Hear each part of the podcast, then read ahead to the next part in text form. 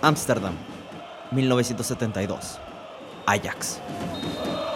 Un fútbol fluido, estructural y demoledor. Ganadores de la Liga, la Copa Doméstica, la Copa Europea y la Copa Intercontinental.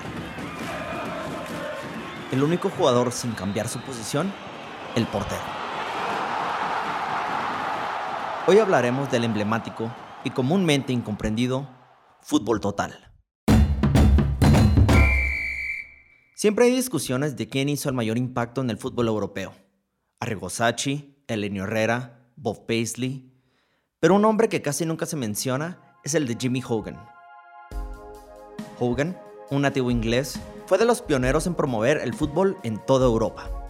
No solo dirigió equipos, impartió clases, talleres y conferencias del deporte más popular en las Islas Británicas. Como un buen director y aficionado, Hogan también tenía una idea de cómo se debería jugar el fútbol.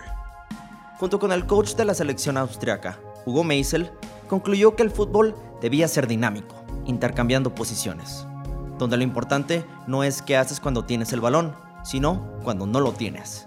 Un fútbol en donde es importante el espacio, en donde todos atacan y todos defienden, el denominado fútbol total. El equipo austriaco de 1931 sería conocido como el Wunderteam. Para muchos, la primera iteración de este sistema complejo. De 1910 a 1939, Jimmy Hogan dirigió equipos en Austria, Hungría, Francia, Suiza y Países Bajos. Al regresar a su país, después de haber sido declarado oficialmente como prisionero de guerra durante la Primera Guerra Mundial, fue declarado también un traidor. No importa, el daño ya se había hecho. El fútbol, no solo en Europa, sino en todo el mundo, nunca sería el mismo. Muchos equipos fueron influenciados por el fútbol total, entre ellos el equipo de River Plate apodado La Máquina, que intercambiaba sus atacantes del centro a los extremos, el llamado equipo dorado de 1950 de la selección húngara y hasta el Burnley, que en esta misma década, bajo Harry Potts, no en serio, así se llamaba el entrenador, jugaba un fútbol en donde todos los jugadores podían ocupar cualquier posición. Barcelona, West Brom y Real Madrid fueron otros equipos que adoptaron la forma de juego. Sin embargo, ningún equipo fue tan dominante como lo fue el Ajax de Ámsterdam. Quizás fue la época que lo rodeó, el movimiento hippie, el rock and roll, dejarse el pelo largo, la rebeldía y sobre todo, la libertad de expresión. En 1965, Rinos Michels se convirtió en el entrenador del Ajax. Bajo su mando, el Ajax cambiaría su antiguo sistema por uno moderno, uno en donde el mayor exponente no sería nadie más que el pragmático Johan Cruyff.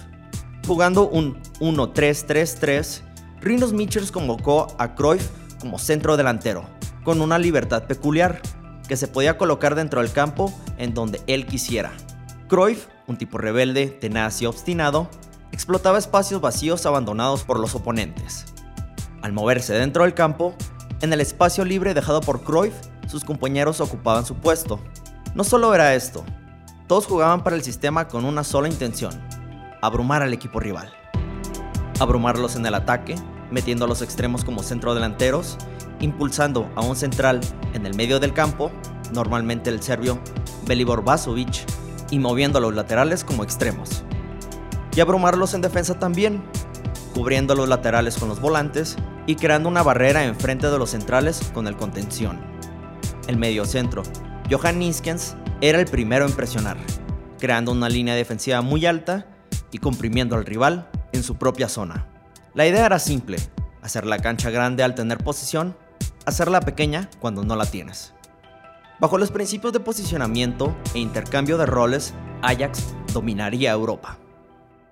Suena bastante normal en el fútbol actual, pero en esos tiempos era magia negra.